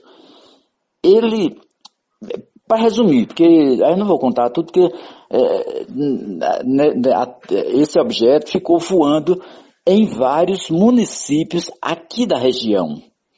Né? A região tem Irecê, tem Cafarnaum, tem Mulugu do Morro, tem Canarana, tem Morro de Chapéu aqui. Então é uma mi, é mi, mi, chamada micro-região, da micro-região de Irecê. Na geografia eles chamam micro-região. Todas essas regiões tiveram um caso a contar sobre esse objeto. São casos assim muito interessantes. Eu poderia passar quase uma hora aqui contando só um caso, um caso, um caso, um caso. vou resumir bem direitinho um deles, que é o mais, não é o mais interessante, mas é um, um mais curto. Tinha uma casa de um, uma casa de, de, pessoal do mato, que faz roça no mato. Fica lá e geralmente tem uma casa na, na roça e outra na cidade, onde eles moram, a família, os filhos. E eles vão lá constantemente olhar a roça, né? Aí numa dessas casinhas, tava uma mulher, que eu conheço ela, é, foi ela que me contou isso que eu estou contando agora, né? Tava ela e uma filha de menor dormindo lá na casa. O marido não foi lá nesse dia, né? Quando foi lá para certa hora da noite, a, a, a menina acordou-se e viu aquele clarão dentro de casa. Um clarão azul, azulado, né? Aí ela olhou assim espantada, aí chamou a mãe dela, estava assim, dormindo perto, né? Mãe, mãe, que luz é essa? Tá, tá, tem, tem algum incêndio aí fora, é? Aí a mãe acordou, se olhou assim, disse, aí ficou com medo também, né? Porque ela achou que podia ser um incêndio e pegar fogo na casa também, né? Essas casas do interior é tudo casa primitiva assim, né? Aí ela a mulher diz assim, fulana, levanta aí, abre a janela, vê o que é, deve, deve ser um fogo tem por aí. A menina levantou-se, essa menina, eu não sei a idade dela, mas já é grandinha, ela fala direitinho já, já, né? Aí, ela disse que quando abriu a janela, viu uma coisa lá espantosa para ela, espantosa mesmo. Que era um clarão, assim, bem junto da casa, e dentro do clarão ela via um objeto Olha que coisa, pai, coisa incrível, né? Esse, aí eu perguntei assim, como era o objeto? Ela disse assim, era feito um desses foguetes que vão para a lua. Olha que coisa engraçada, né? Aí eu disse, como é que você sabe o que é um foguete que vai para a lua? Você sabe como... Eu disse, não, porque a gente vê na televisão, não, não tem na televisão, quando liga não sabe aqueles foguetes voando. Aí eu entendi, né? A televisão, a garota assim, né? é como um foguete é, é, desses. Aí eu disse, mas rapaz. Aí ela, quando ela viu aquilo, era assim, tinha um fumaceiro, aliás, fumaça, eu digo fumaça, mas eu acredito até que não fosse nem fumaça, aquilo era um dispositivo que eles têm de se ocultar, né? De, de, de se ocultar, né? Aí ela fechou a porta e correu para cá, para de casa, correu para a cama. Ela deitou-se logo e disse para a mãe: Mãe, não, é, não, é nada, não, é, tem um negócio. Ela não, não podia descrever também o que era, né? Eu sei que ficaram tudo lá, fecharam as portas com medo já também, né? E o objeto certamente voou. Eu não, também ela não viu. Ela só correu quando viu aquele negócio. Mas foi muito importante ela dizer isso, né? Que era um objeto feito um foguete ela disse bem direitinho, porque eu perguntei mesmo como é que ela ia saber o que era foguete, né? Mas ela disse que tinha visto, via na televisão esse foguete que ia para a Lua, né? Que a gente sabe também, né? Bom, então, é, essa historinha. Sim, agora, o, os fatos. Eu passei três meses, três meses pesquisando esse negócio. Porque eu achei simplesmente incrível, né? Uma nave passa de 10 horas da noite até, duas, até, até 4 horas ou 5 horas da manhã do outro dia. Aí, é? 10, 10 12, 5, 7. Passou 7 horas voando por aqui na região. Voando. Agora, olha, ela pousou nesse lugar. Em outros lugares, ela, ela passou por cima da cidade, já quando ela já ia embora. É, tudo isso é história que eu poderia desdobrar aqui em uma, quase meia hora, uma hora de, de, de relato, porque eu pesquisei isso, procurando testemunha, testemunha, como é que é, tudo. Teve casos assim impressionantes. Por exemplo, ela passou por cima de uma casa, ela fazia, eu perguntei, eles faziam barulho, aí alguém que ouviu disse assim, eu vou, eu vou imitar aqui, eu vou imitar o barulho da nave, né? Mas ninguém liga não, porque eu não sou nave não. Ela fazia assim, ó.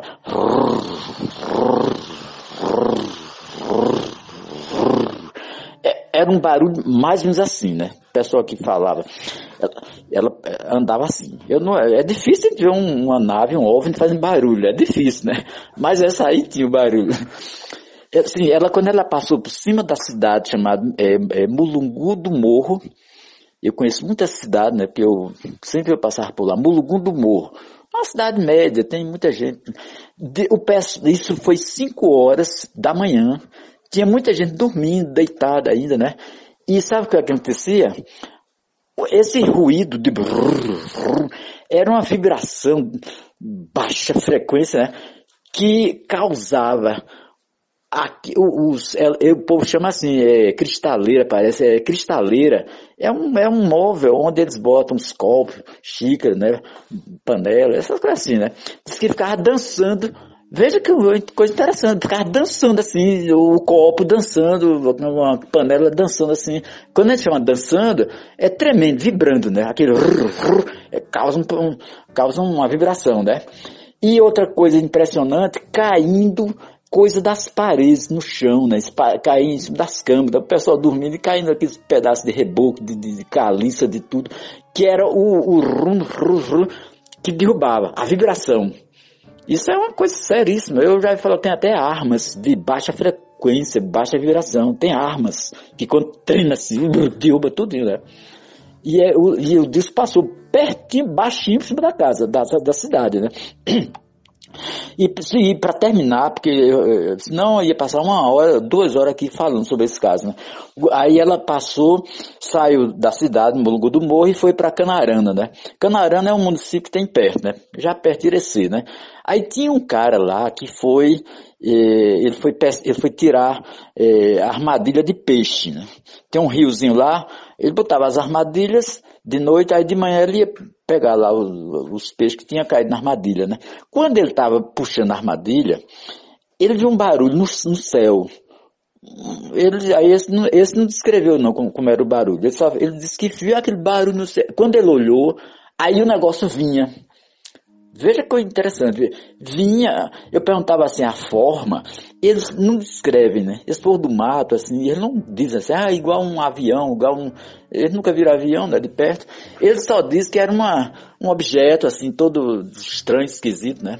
teve um que ainda disse que parecia um foguete, né? A, mulher, a mocinha disse que era um foguete, né? E esse, esse foguete era assim, ele tinha uma, uma um farol para baixo que era azul, azul. Então quando ele estava iluminando para baixo, o, ficava tudo azulado, né? E, e tinha, no, no pé do foguete, tinha outros faróis laterais apontando na horizontal, né? E esses eram vermelhos, né? E esse detalhe eu consegui ver várias pessoas vir a mesma coisa.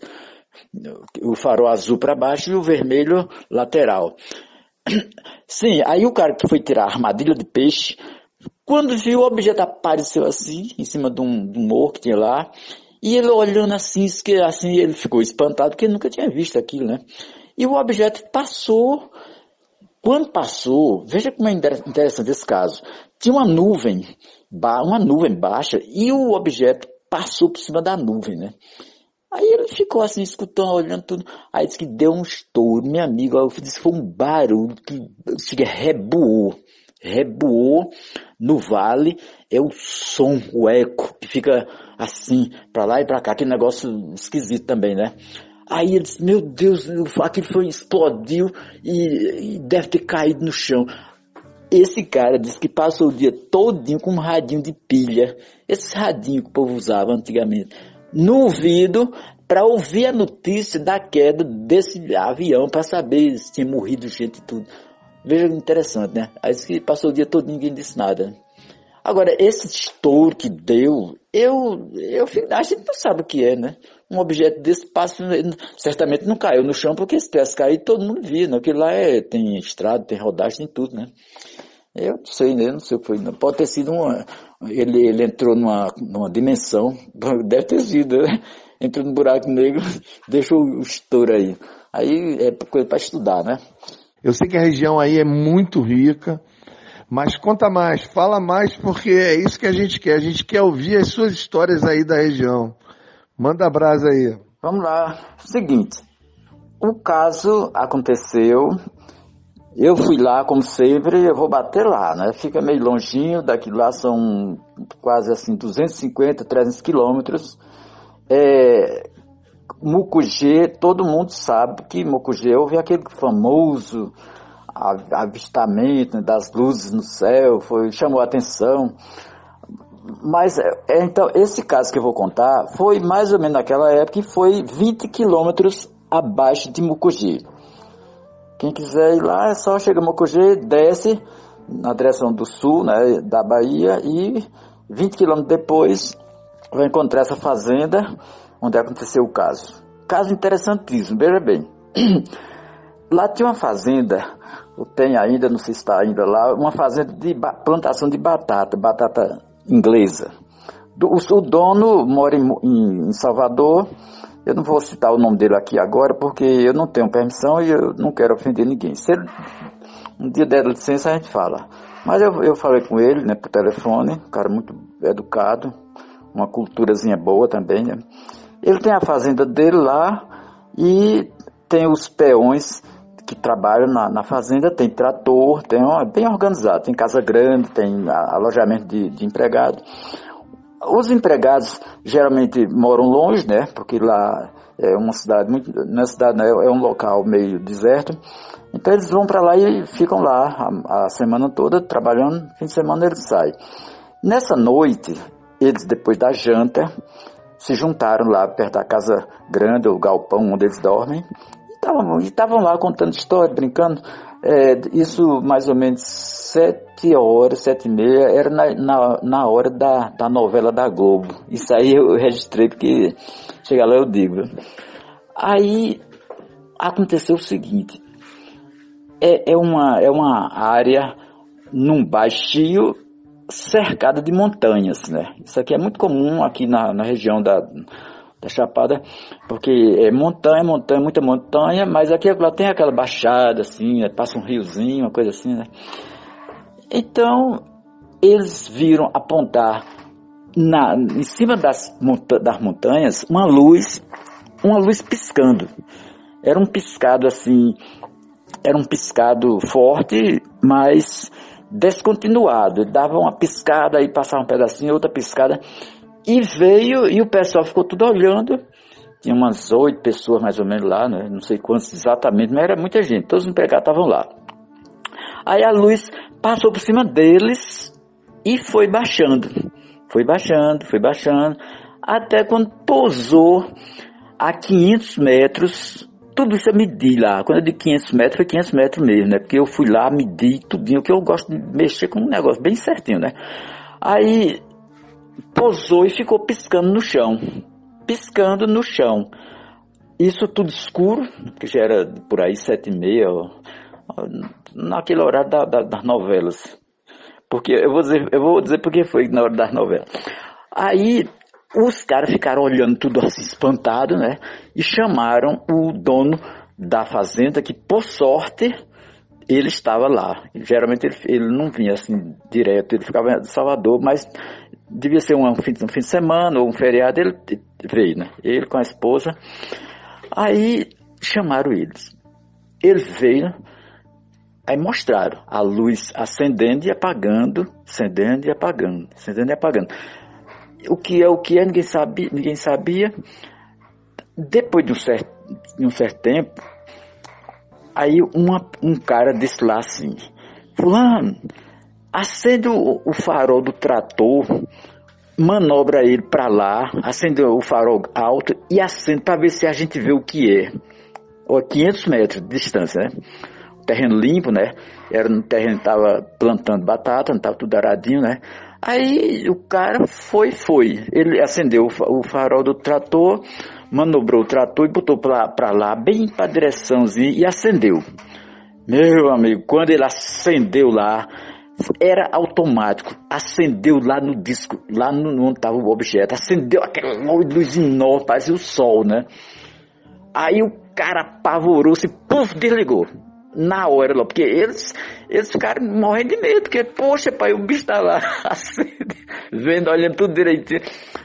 Aí ficou aquele suspense danado, né? O pessoal tudo assim, meu Deus, o que, que, o que é que tem ali?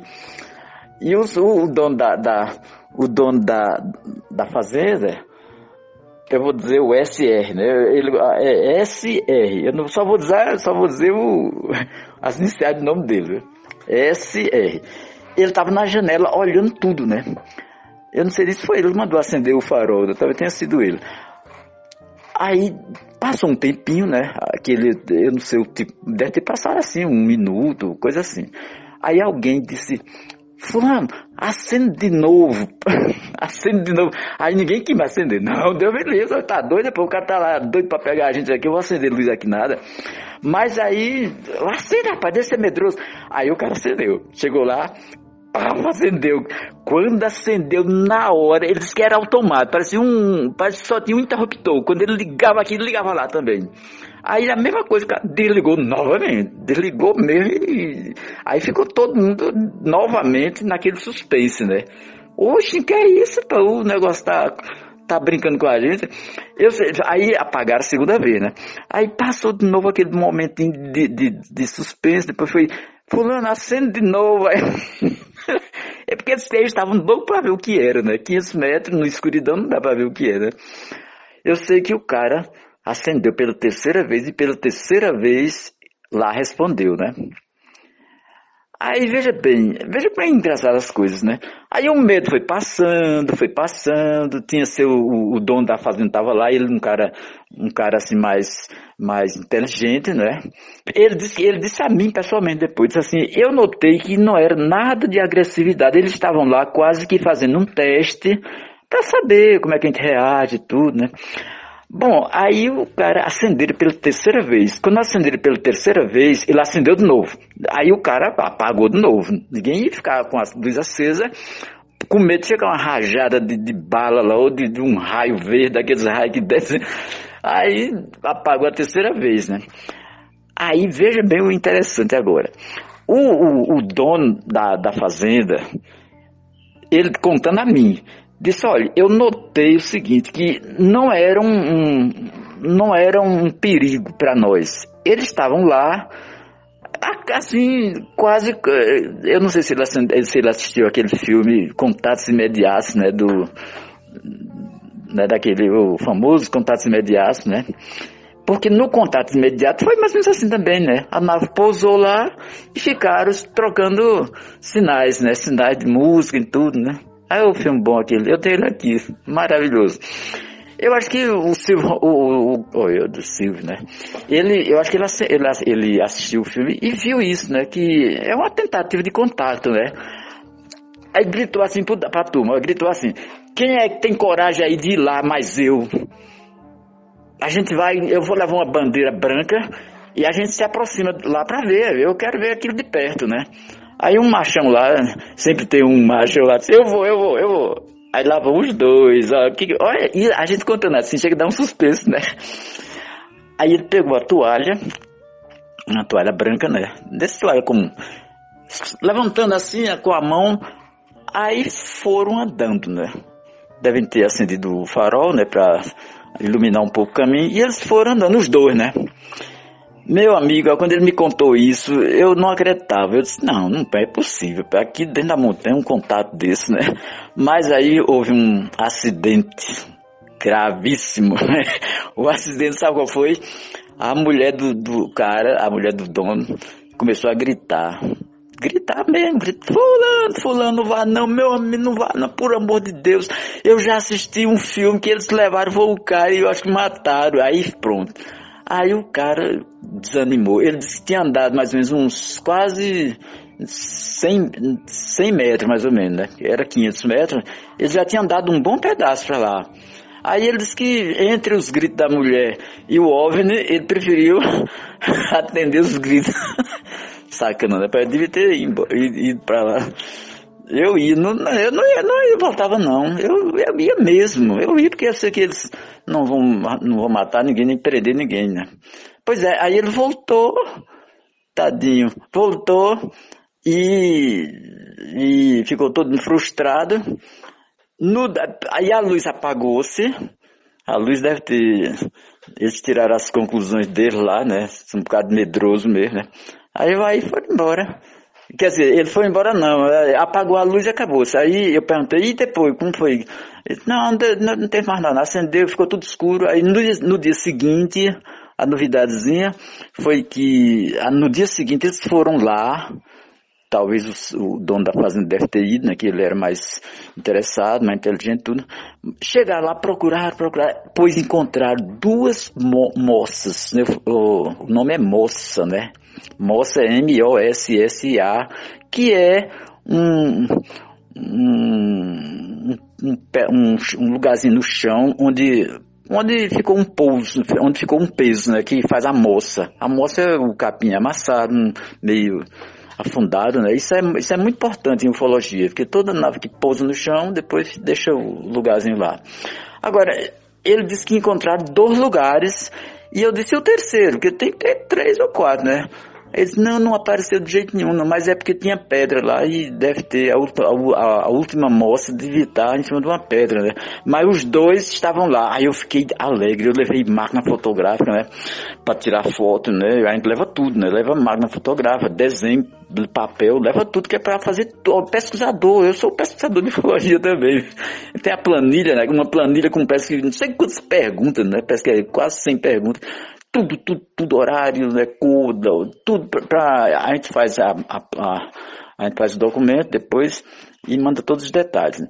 Bom, então aí sabe o que disseram a mim? Eu fiquei danado da vida, viu?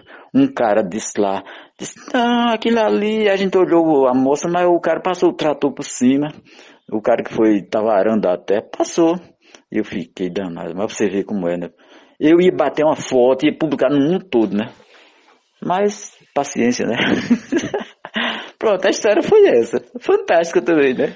Maravilhoso, Alonso. Eu, eu, não, eu não esperava nada diferente. Realmente histórias fantásticas. Isso é, acredito que o, as pessoas que vão nos ouvir vão adorar, porque isso aqui enriquece a ufologia, isso aqui mostra o que é ufologia de raiz as histórias sem contaminação, as histórias é, do, povo local, do povo da região. Mas antes da gente finalizar, Alonso, eu estou ansioso para saber. Eu queria que você falasse mais da estrada dos discos voadores. Eu sei que foi você que batizou esse trecho de uma BR aí da sua região. E o senhor mesmo me disse que não é a estrada toda, é um determinado trecho da estrada de alguns quilômetros onde a, os principais eventos ufológicos aí da região acontecem.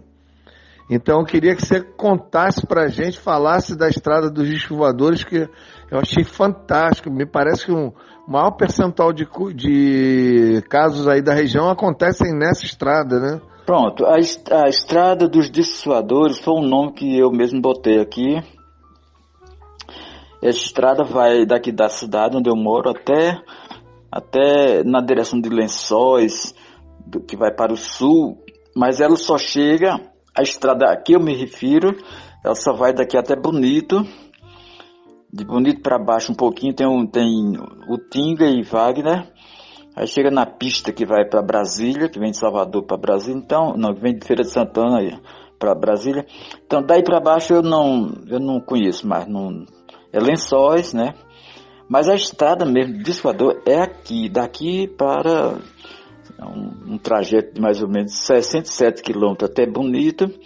E para baixo tem o Tinga e Wagner, que está também nesse, nesse perímetro de atividade, onde, pelo meu cálculo, 80% dos casos daqui da região de avistamentos e tudo é, é sempre nesse, nesse local, né? Sempre nessa região. Raramente aparece algo fora dessa região. Estrada dos Desfiladores. Agora, para complementar mais um pouquinho a informação, há aqui perto de casa, daqui lá seria mais ou menos uns 30 quilômetros, já uma região deserta, né? Não tem casa, tem estradas ruins para transitar.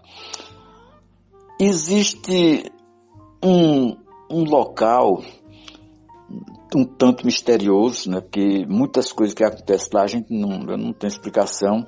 Mas foi, tem um senhor lá que ele mandou uma carta para mim, muito mal escrita, né? Sem endereço, sem nada. E eu não achei endereço, encostei a carta aqui. Dia depois ele chegou pessoalmente, veio mais um amigo dele e perguntou: "Você não recebeu minha carta não?" Eu disse: "Que carta?" Aí quando eu li, porque a, a carta contava um caso de avistamento, né, dele. Um avistamento misterioso, misterioso mesmo. Né? Era duas naves que aparentemente tinham entrado no chão, pertinho da casa dele, né? Duas naves, né? Uma, uma compridona e outra redonda. Feito uma antena de televisão, uma, assim, uma coisa bem, bem bonita, né? Ele desenhou para mim, mostrou. Aí, esse, o, esse caso é, é, todo misterioso, viu? Eu contei isso a um amigo meu, de São Paulo, ele passou por aqui, ele não veio aqui em casa, ele passou pro norte, né? Ele era vendedor, andava pelo Brasil, né? Aí ele viu meu discoador, interessou, veio pra cá, me bateu um papo e tudo. Aí eu contei a ele esse caso, né? Aí ele disse, rapaz, eu quero ver esse lugar, esse lugar aqui me interessa também, vamos lá. Aí disse assim, eu vou para São Paulo, vou arranjar um, uns instrumentos lá e trago um carro próprio mesmo para entrar no mato assim, um carro de fibra, né? Aí eu fiquei esperando. Um belo dia ele chegou aqui, né, depois do almoço. Aí disse, pronto, alunos, vamos lá, eu quero ver esse lugar. Mas eu disse, ó, oh, é melhor a gente ir de manhã, porque de tarde assim, a gente vai, não vai, não, não conhece direito o lugar, até tá anoitecendo por lá, e é melhor a gente ir de manhã, porque a gente tem o dia todo para andar, né? Aí disse, ah, tá certo, tá certo, amanhã a gente vai. Aí ele, eu disse, você vai, dorme aí numa pousada na cidade, tem muita pousada aí e tudo. Aí amanhã a gente vai, 8 horas. No dia seguinte eu esperei, esperei, deu oito e meia. E eu disse, rapaz, o cara não veio não. Aí eu peguei o carro, fui lá na cidade, bati toda a cidade, né? bati nada, ninguém dava notícia do cara, né? Eu fui nos hotéis, né? E ele, com um carro todo estranho, todo mundo via logo, né? Aí eu fiquei estranhando, rapaz, até hoje esse cara sumiu, desapareceu, né? Não sei nem se ele ainda está aqui na Terra ou se foi para Marte, Júpiter, sei lá. Aí eu fiquei, eu fiquei estranhando muito, muito esse caso, né? Porque o cara veio de São Paulo, trouxe um carro próprio, né? Ele disse que ia trazer uns instrumentos tem lá, né? O fômetro, esse negócio. E sumiu. Aí eu fiquei pensando, rapaz, será que esse cara ele sofreu uma amnésia? É, a amnésia você sabe o que é, né? Esquece mesmo, o cara esquece tudo. Ele, todos os casos que eu conheço né, da ufologia, todos os países do mundo, amnésia, eles têm esse negócio, esse problema né, de tirar a memória da pessoa. Né? Eu, tenho uma, eu tenho uma história bem interessante sobre a amnésia. E uma delas aconteceu aqui no morro, né? Mas depois, uma hora a gente conta aí, viu? Mas aqui na estrada dos discutadores, 80% dos casos ocorrem nessa estrada, principalmente à noite, né? Tanto que eu, tanto que eu, quando eu cheguei logo aqui, que eu estava no auge das vigílias, né? Que eu fiz muita vigília aqui na região. Eu só, então ia com um grupo. Eu, eu às vezes me acordava de madrugada, assim, uma hora da madrugada, duas, pegava meu carrinho e picava aqui pro lado, sozinho na estrada, né? É, asfaltada na época, né? Ficou boinha parava lá o carro lá dentro lá e ficava lá olhando, olhando o céu, né? Mas nunca, eu pessoalmente nunca vi nada assim. Mas a maior parte das pessoas que tiveram avistamento, contatos e tudo, foi nessa estrada aqui, viu? A maior parte. Eu acredito, pela história que a gente lê, que os ETs, eles querem fazer uma pesquisa em certos pontos do planeta, né? Com os mais vastos interesses, né? interesse de por estudar a vida, a vida elemental, o mineração, essas coisas todas, que a gente nem imagina, porque a gente também está com esse problema na Lua, Marte, né? escolhendo lugares para fazer nossas bases e fazer pesquisa. Eles fariam isso tranquilamente. Né? Então, pode ser que aqui por perto tenha essa base e eles, por isso que eles costumam sempre voar por aqui por perto. Né? Eu até acredito assim que eles não devem vir de longe, não, porque se fosse para vir de longe, eles estariam morando aqui, claro, feita a gente também. A gente, quando vai trabalhar no lugar, ou estudar, ou viver, mora ali perto, né? Porque senão, tem casos, antigamente era quase todo dia, toda noite, toda noite, toda noite, aparecendo, aparecendo, é porque eles estão por perto mesmo, né? E nas minhas observações, eu acho que há uma probabilidade bem boa deles terem uma base aqui perto, aqui por perto, né? Aqui por perto. Por isso que essa estrada, como é o lugar que transita mais gente, né? De carro, a pé e tudo, aí são mais, são mais visíveis nessa região. É isso que eu penso, viu? Bom, para finalizar, eu queria dizer para você também que eu tenho você como um dos maiores ufólogos desse país, que às vezes por estar distante da, das grandes capitais fica um pouco esquecido, mas na realidade nós é, gostamos muito do seu trabalho. Eu ainda irei a, a Morro do Chapéu, estarei aí com você. Nós vamos fazer alguma coisa juntos, vamos registrar todos esses momentos. E mais uma vez, muito obrigado, Regis. Muito obrigado pela sua, pelo seu tempo, pela sua atenção, por você ter nos ajudado aqui a fazer esse podcast. Muito obrigado. Um grande abraço e até breve, hein? Até breve, porque eu irei até Morro do Chapéu e nós faremos alguma coisa juntos, com certeza. Um grande abraço, Regis. Até logo, gente. Até logo. A gente vai continuar esse papo. Tchau.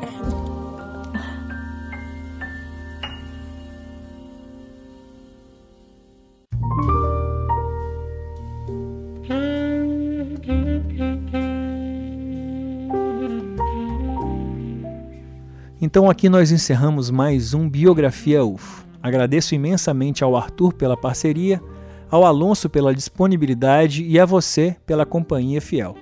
Fique ligado no nosso feed, pois semanalmente temos relatos inéditos e em breve uma nova temporada de Relatos Penados. Se você tem algo a nos contar, nosso WhatsApp é 28 999834185, mas se prefere apenas participar de uma forma mais reservada, A dica é acessar o link euviumovni.wordpress.com. Neste site criado pelo Arthur, você encontra um formulário intuitivo para deixar todos os detalhes da sua experiência sem a necessidade de se comprometer caso não queira. Dessa forma, você ajuda na captação de dados para pesquisas ufológicas. E aí, gostaria de ver algum pesquisador em específico ou personalidade do meio ufológico aqui com a gente? Manda o nosso link para ele, vamos fazer esse projeto correr o espaço. Então até o próximo episódio e lembre-se, nós somos uma nave.